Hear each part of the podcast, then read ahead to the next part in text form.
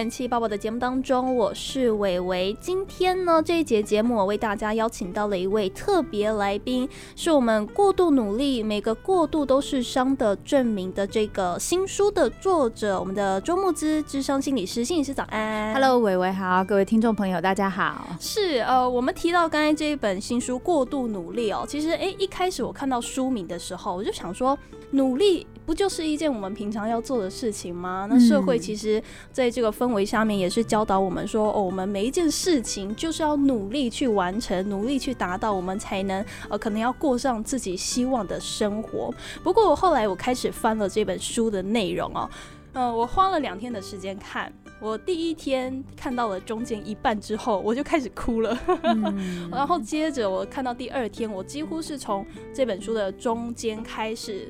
哭到尾，对，听现在听众朋友听到说，天，好可怕，这到底是一本怎么样的书？对，其实这一本书，呃，说到过度努力，它其实里面就是。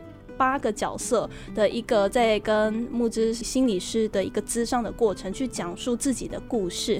要不要先来跟我们提一下？哎，为什么想要用这八个故事来当做一本书？是希望给我们一样什么感觉？其实那个时候就是出版社有先跟我聊到说，哎，呃，其实他没有先给我一些主题，然后我就有可可可有可无的拖了一年多，然后真的就是觉得那。些主题的确都是我擅长的，然后但是那个时候没有那么想写，因为等于是从情绪勒索，然后关系黑洞，他们都说你应该之后，我其实一直在写书的时候都比较会去写我有感觉的主题，而不是说哦，好像现在流行什么我就写什么这样。然后呃，后来我就突然有一天福至心灵的，就是跟出版社说，哎，我想写过度努力。这个主题，那因为我们出版社的总编兼社长，他本身就是一个过度努力的人，就他听了他就非对他非常拼，所以他听了他就觉得哦很有感觉，然后他就，可是那时候本来出版社希望的写法还是比较按照我原本的写法，就是我以前书的写法，就是呃先写说呃怎么样的人叫过度努力呀，为什么会过度努力呀？那过度努力的人要怎么办才不会过度努力？大概就是这种走法。对。我说我这一次不想这么写，我想写故事，然后就是有一点像写小说的感觉。那出版社就觉得说天哪，这么搞，不知道会写出什么东西来。然后 所以他们就说那没关系，你先写写看。嗯，可是我我这一次会想这么写是有道理的，因为以过度努力这个主题，我会想写是因为哎发现有很多就像刚刚微微说的，很多人很努力，但是他呃在某些时候他的努力其实是为了逃避一些什么。比如说，他要逃避他的害怕；比如说，他要逃避他以前非常自卑的经验；他要逃避他的羞愧感。例如说，他要逃避小时候曾经有人说过你很笨、你很白痴，或你很丑、你家里很穷、你没有爸爸妈妈等等这一类。然后他想要去做到一些成就，做到一些事情，或是你好丑好胖，那他想要让自己变漂亮，让自己去逃离那一个不够好的自己。所以，当我们要逃离一个不够好的自己的时候，我在做这些事情，几乎是是很目标导向的嘛，而且是很生存策略。因为会用努力这个策略，很大的原因是因为我有被正，就是我有得到一些回馈，嗯，一些报酬。也就是说，我今天好，我被人家说又丑又胖，于是我决定不吃，瘦十公斤，哎。马上就有人称赞我了，这就是回馈，所以我就会知道哦，原来这样子的努力是会有收获，就会让我继续的想要用这个方式去得到我人生的价值感跟成就。可是去逃离那个不够好的自己的感受，可是实际上，呃，在这个过程中，我们会去就是控制，甚至去呃隔离我的受伤的感觉，就是我那时候被说不够好，被说丑，被说。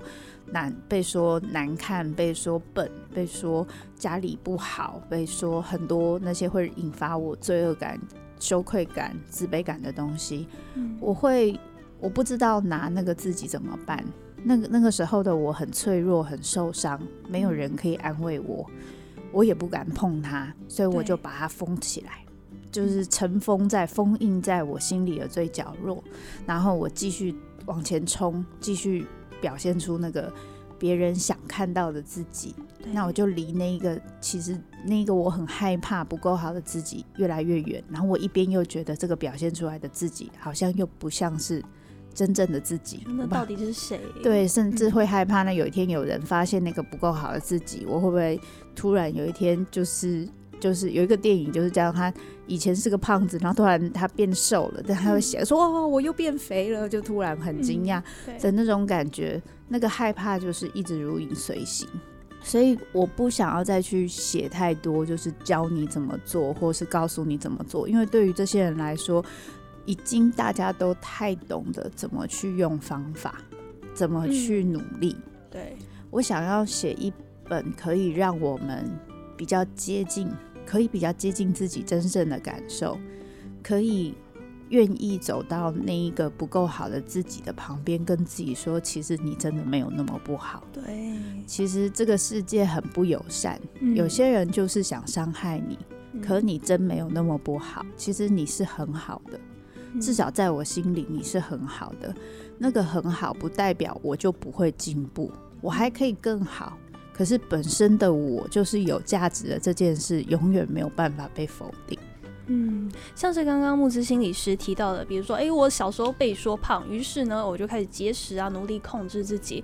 在我被说胖那个瞬间，其实我是很难过的，因为但是我不知道怎么去处理自己这个难过，所以呢，我把自己先摆到一边，我先赶快来思考说，好，那别人说我胖，我怎么办呢？所以呢，我想出了一个办法啊，那我节食好了。那后来可能也获得一些成长，但是一开始就被摆到一边的那个受伤的自己，他是我们需要回过头来。去好好安慰的，是对对对。但其实呃，其实，在书里面也可以看到几个案例哦，就是说，当我们开始关闭了很像机器人的那个自己，情绪开始涌现的时候，那个感觉其实会让心里蛮复杂，而且。对，会让生活又或者是对情绪来说是比较不平稳的状态，所以有些人会抗拒情绪的流动。但是适时的让情绪流动，去感受真正的自己是好的，对不对？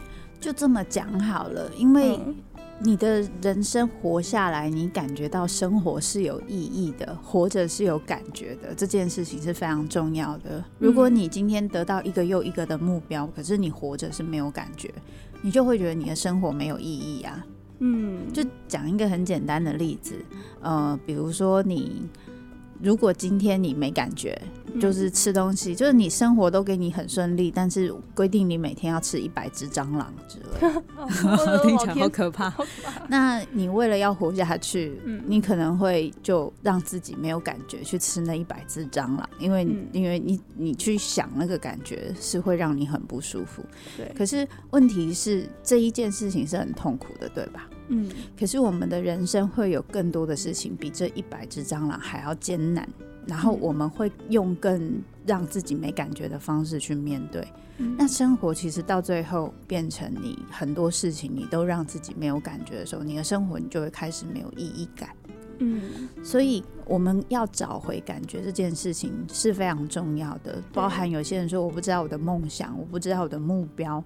那些东西都要先靠感觉，你连你吃什么东西喜欢不喜欢你都不知道。你要知道你的梦想跟目标还真是困难。对啊。可是当你开始找回感觉的时候，感觉就很公平嘛。好的感觉跟不好的感觉都会一起回来。对对对，好的不好都一起来了，没错，所以他会一起回来，所以就变成是这个时候怎么办呢？我我不想要那个不好的感觉，我只想要好的感觉，所以我想要所有的感觉都把它砍掉。对，但实际上没有办法，嗯，因为大概这一个水平的的感觉全部都会被封闭。所以，当你开始想要生活找回意义感，你一定要去重新认识你所有的感觉。可是，包含你过去的创伤，它也会一起回来。所以才会说，我在书里面有讲到为什么会用咨商的这个过程。原因是因为对于某些人来说，他的痛苦太多，他的情绪压抑太久，他不太知道怎么开。或是它一开就会整个啪，很像浪潮一样，对对对，把你就整个冲冲走的感觉。所以在这个时候，我我们就会建议找一个心理师，心理师可以慢慢的陪你一点点去感受你的感感受，然后他可以用你可以接受的方式去回馈给你，让你一点一点的去碰触。其实这是一个还蛮安全的方法，对。嗯，因为其实，在书里面有提到一个概念，就是说。呃，过度努力是一个逃避自己最完美的方法。这乍听之下好像没什么道理，可是你去看完这本书之后，你就会发现说，哎，原来是这个意思。因为我们过度努力的去追求自己的目标，但其实我们追求的是别人眼中的那个自己的时候，我们反而把自己是看不见，给隐藏掉了，对不对？是，嗯，其实蛮好玩的。是我之前有在其他地方分享一个，就是说有些人他会因为看到别人比较好。看脸书啊什么的，看到别人有一些比较好，他就觉得很不开心、很生气，然后觉得很羞愧。为什么我没有那么好？为什么对方那么好，我我没有那么好？可是其实回到你自己身上这件事情，其实蛮有趣的。那就是到底对方那么好的东西，是不是你想要的？嗯，比如说我看到对方去吃很贵的餐厅，然后交很很帅的男朋友、很美的女朋友，建立很棒的家庭，小孩都温良恭俭让，然后表现都很好，然后人家的小孩就是可以考上哪个地方，然后我家小孩就是不行，等等的这些东西，但是。就是可能大部分人听到我现在在讲，他觉得不会啊，那些我都很想要。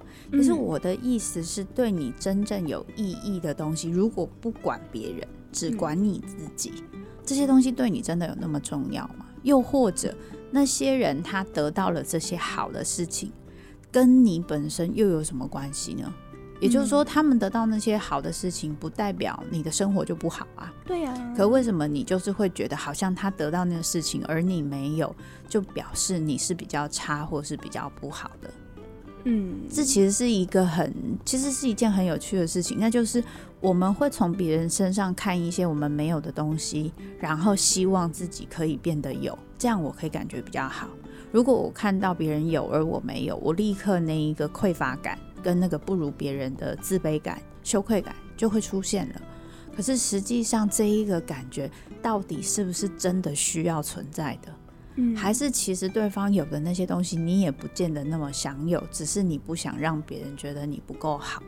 嗯，所以从头到尾，当我们就是为了要逃避那个不够好的自己的时候，我们会付出的努力，其实会。比我们想象中的多更多，但是这中间我们得不得得到我们属于自己的意义感跟快乐，那就真的是个问号了。嗯，真的真的，所以呢，呃，书中提到的这个概念就是说，你过度努力其实就是在逃避自己，把自己封闭起来，诶，不去感受一下到底需要的是什么，我想要的是什么，我缺乏的是什么，又甚至是你在这一层，哎，这一层下面，可能真的有一个心理受伤的小孩，是需要你好好的去。被看见、被照顾的，其实这都是哦，大家可以在这本书中过度努力呃，可以去发现的。那我们先来休息一下哦，进段广告，待会呢第二个段节目回来再继续和木子心理师来和你聊聊天。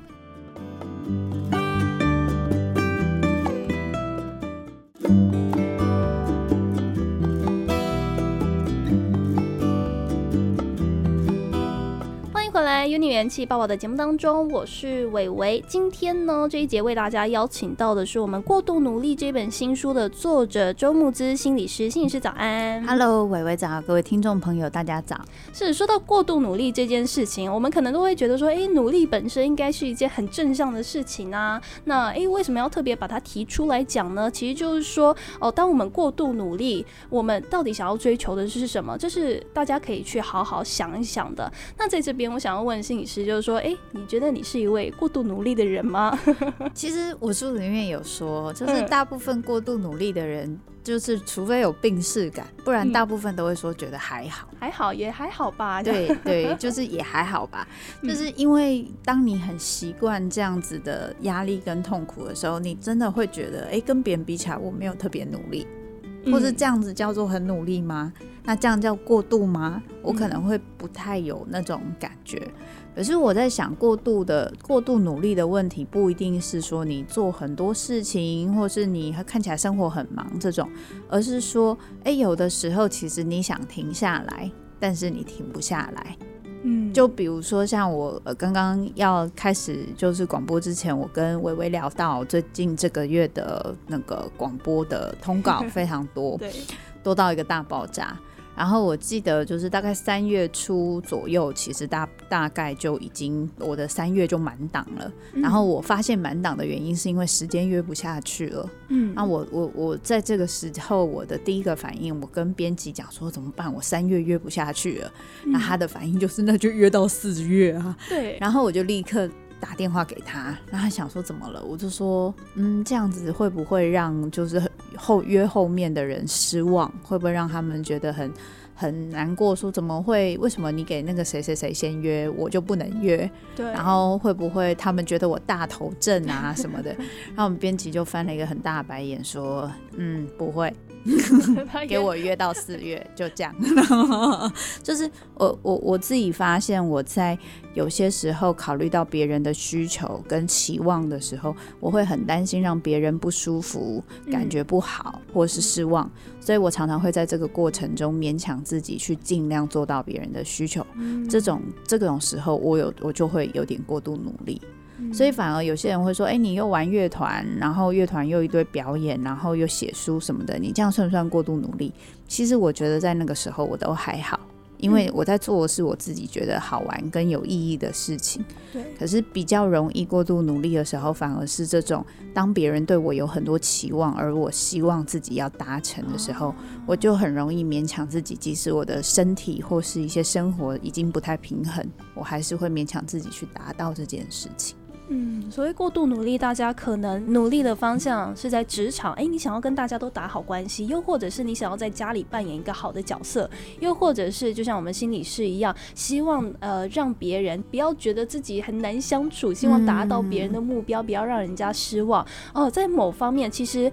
如果做的适当，我想一定都是一个好的过程。可是呢，当你开始勉强自己的时候，可能就要回头看一下，咦，是不是有点太过度、太勉强自己了？嗯，那其实我在书中有发现一个，呃，发现一个事情，就是说，大家过度努力，其实当你跟他说。你已经够好了，你可以稍微停下来，好好的抱抱自己。他们会有点害怕，嗯，会，对对对，会觉得，哎，我现在不努力可以吗？就是这种话都是鸡汤文啊，这种话不行啊，都就是都是在讨，就是讨好自己，让自己过太爽，过太爽这三个字几乎是过度努力的人的 button，就是一按下去就会非常害怕，就觉得要很努力。嗯，可是蛮好玩的地方就是。呃，一个是我书里面有讲到，就是为什么就是这里面的案例里面有人就是觉得说，哎，怎么可以对自己这么温柔？对。可是我我的好奇是有什么，到底有什么理由让自己必须要对自己这么残忍或这么凶？嗯，这是这也是一个大家可以重新思考的部分。另外一个部分是，最近的确有朋友在我的脸书上留言，就说：“哎，这种话看起来好鸡汤文哦，好像就是自我安慰的文字，就是什么你不管怎么样，你都是有价值的。可是我感觉到我自己没价值，是我在日常生活、在工作上、在跟别人比较过程中，我真心的认为我的确没有那么好的价值。嗯，我觉得这么讲，如果你在跟别人的比较，你觉得你不够好。”这可能是一个你客观的认为，以这个主流的标准，你跟别人比，别人比较好，你比较没有那么好。可是这跟你有没有价值，为什么会画上等号呢？哦，也就是说，我我今天我我之前曾经开个玩笑，有一个朋友跟我聊这件事，他有养猫，我就跟他聊，他因为他也是属于那种我一定要有用，要做很好，我才有价值。我就说，哎，我问你个问题哦，你家的猫会不会什么技能？嗯，他说猫怎么可能会有技能？猫什么技能都没有，它不弄你，你就已经谢天谢地了，还有什么技能？对，我说好，可是你的猫，你回去看到你的猫，你开心吗？虽然它会做很多狗屁倒灶的事情，但是你开心吗？他说：“对啊。”我说：“你有期待他做什么事吗？比如说帮你捶背，或是？”他说：“没有。”赚钱。对，会赚钱之类，像黄阿嘛，这样子。他说：“没有啊。”我说：“是不是他存在在那边？你看着他，你就觉得很幸福？”嗯，对。对，他就说：“对。”我说：“对啊，这其实就是他的价值。”这就是它的存在对你来说就是价值。我说，嗯那连一只猫都可以做到这件事，为什么你认为你的存在没有价值？对，所以你为什么非得一定要做到很多事，要会很多技能，嗯表现得非常好，你才能有价值？为什么你不能存在在那里就是价值？嗯这件事情不一定需要别人的认可或定义，嗯你可以这么相信，因为就像你的猫，别人可能觉得它没有什么，有些人说不定觉得哦，猫有什么用啊？有些人让有些长辈说猫很硬啊，然后畜生啊之类的，这对你来说，它就是一个嗯非常重要的家人，所以这就是。你对他，他你在他身上花的时间，你们相处的那些不可替代，就是他的价值。那你跟你自己相处的时间，不是全世界最多的时候吗？真的是你身边所有人都比不上的。嗯那难道你他不值得你好好的跟他说一声你是有价值的吗？一定需要别人跟他说或别人肯定他，他才有价值吗？我觉得这件事情是我们可以好好想一想的。对自己，又或者是对身边真的重视你的人来说，光是你的存在就已经很美好了。是啊，对这件事情在书里面也有提到，我看到那段的时候，我真的大爆哭。是啊，所以我我觉得的确会有多人觉得说嗯这好像是鸡汤，可是我真的觉得人生不一定要用把自己贬得很低，然后嗯蹂躏的方式，你才会进步。哎，真的没有那么真的，你可以觉得你自己很有价值，然后嗯你还是可以坚定的往前走。对对对，像在这边我就想到书中有一个案例，就是说他进行几次智商之后，有一次跟朋友去宜兰玩嘛。嗯对对对，然后他本身是一个很会照顾别人的人，然后他的朋友也感受到，就是说，哎，其实我们都有手有脚啊，我们是可以自己照顾一下我们自己。那你也可以把你需要的跟我们说，表现出来，我们也想照顾你。然后在他深谈之后，他讲出了他可能比较呃不想面对的过去等等的，他一直隐藏这段过去，害怕说我讲出来，你们会不会就不喜欢我了？嗯然后他的朋友就很温暖的跟他说，你怎么会觉得说我们知道这些事情之后，我们会不喜欢你呢？是那其实，如果我们适时的表现我们需要对方，又或者是需要的事情，我想也是会有人愿意好好的来给我们照顾的。嗯，其实我觉得这件事情对于很多人听到觉得哇看起来好美好，但是嗯生活中要做到好困难。真的的原因是因为有的时候我们展现出脆弱，但对方如果不愿意承担或不愿意接纳的时候，我们会很受伤。嗯，我必须诚实的说，这件事情是会发生的。是可是会发生的原因，并不是展现脆弱的你有错，或是这样的你不好，而是有些人他没有办法承担这些，所以嗯。我们有时候必须要去选择，选择那些可以接纳我们的人，而嗯远离那些其实很容易评价我们或是否定我们的人。嗯。当我们今天都是用很有用的方式去跟每个人相处，我其实没有办法辨识这个，我没有办法辨识哪些人其实是对我真的是可以接纳，也愿意帮助我；有些人其实只是想利用我，我没有办法分辨。更甚者，有可能你很有用的时候，那些真的比较珍惜你的人，反而会离你比较远，因为不想麻烦你，怕你太辛苦。嗯然后那些会离你很近的，都是想用你的人，人生就突然变得很艰难。然后，然后你就会觉得说，为什么我身边都有这种人？然后就悲从中来。我做的那么努力，为什么身边反而都是这种人？就是因为你这么努力，身边才会都是这种人啊。就是反而其实，我觉得这个道理我这么说出来，大家都懂。真的，可是，在做的时候很难分辨，对不对？嗯所以我觉得去练习分辨跟怎么样的人接触，也会是我们一个非常重要的一个练习。当我们把别人对我们的的方式都解释成是我的价值的好坏，其实有时候你反而没有办法分辨真正重要的人。嗯，了解了解。那再话说回来，到我们这一本书《过度努力》，其实它并不像一般的心理书，告诉你说，哦，你出现了什么状态，你要哦自己多注意一下啊，那怎么样去解决等等的。它其实就是透过八个真实发生的故事来让你看到说里面你可能会找到你自己的影子，可能会找到你自己亲亲亲朋好友的影子。像伟伟自己看一看，就发现我自己怎么也在里面嘞，我身边很重要的人也投投射在里面，所以让我非常揪心的是，哎，我们到底有没有哦？虽然说就真的很像鸡汤，我们好好照顾自己的情绪，看到自己可能以前脆弱的一面，好好的给他一个。抚平，又或者是你就单纯看见它就好了。有时候我们真的不需要那么多办法去告诉说你已经过度努力了，然后你又要努力的让自己不要那么过度的，这其实还蛮累的哦。没错，其实刚刚你说的这个东西很重要，就是我们开始找回自己的感觉。那问题是很多人都还是会想，那我要怎么做嘛？我找回我自己的感觉，我要怎么找回？有时候没那么容易，嗯，然后有时候会让我很害怕。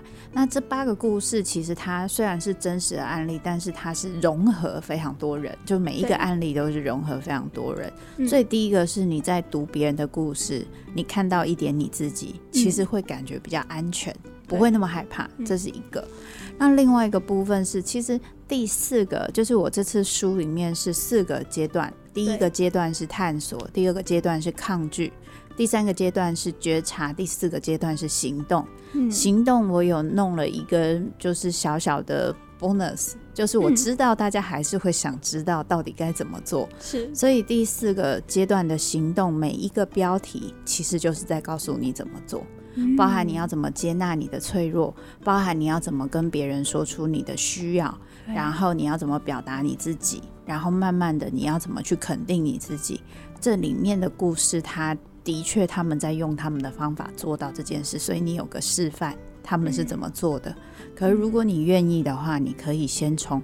认识你自己的感受开始，就像刚刚伟伟说的，我们不做任何的评论，我也不做任何的批判，我就是接受现在的我，就是这个状态。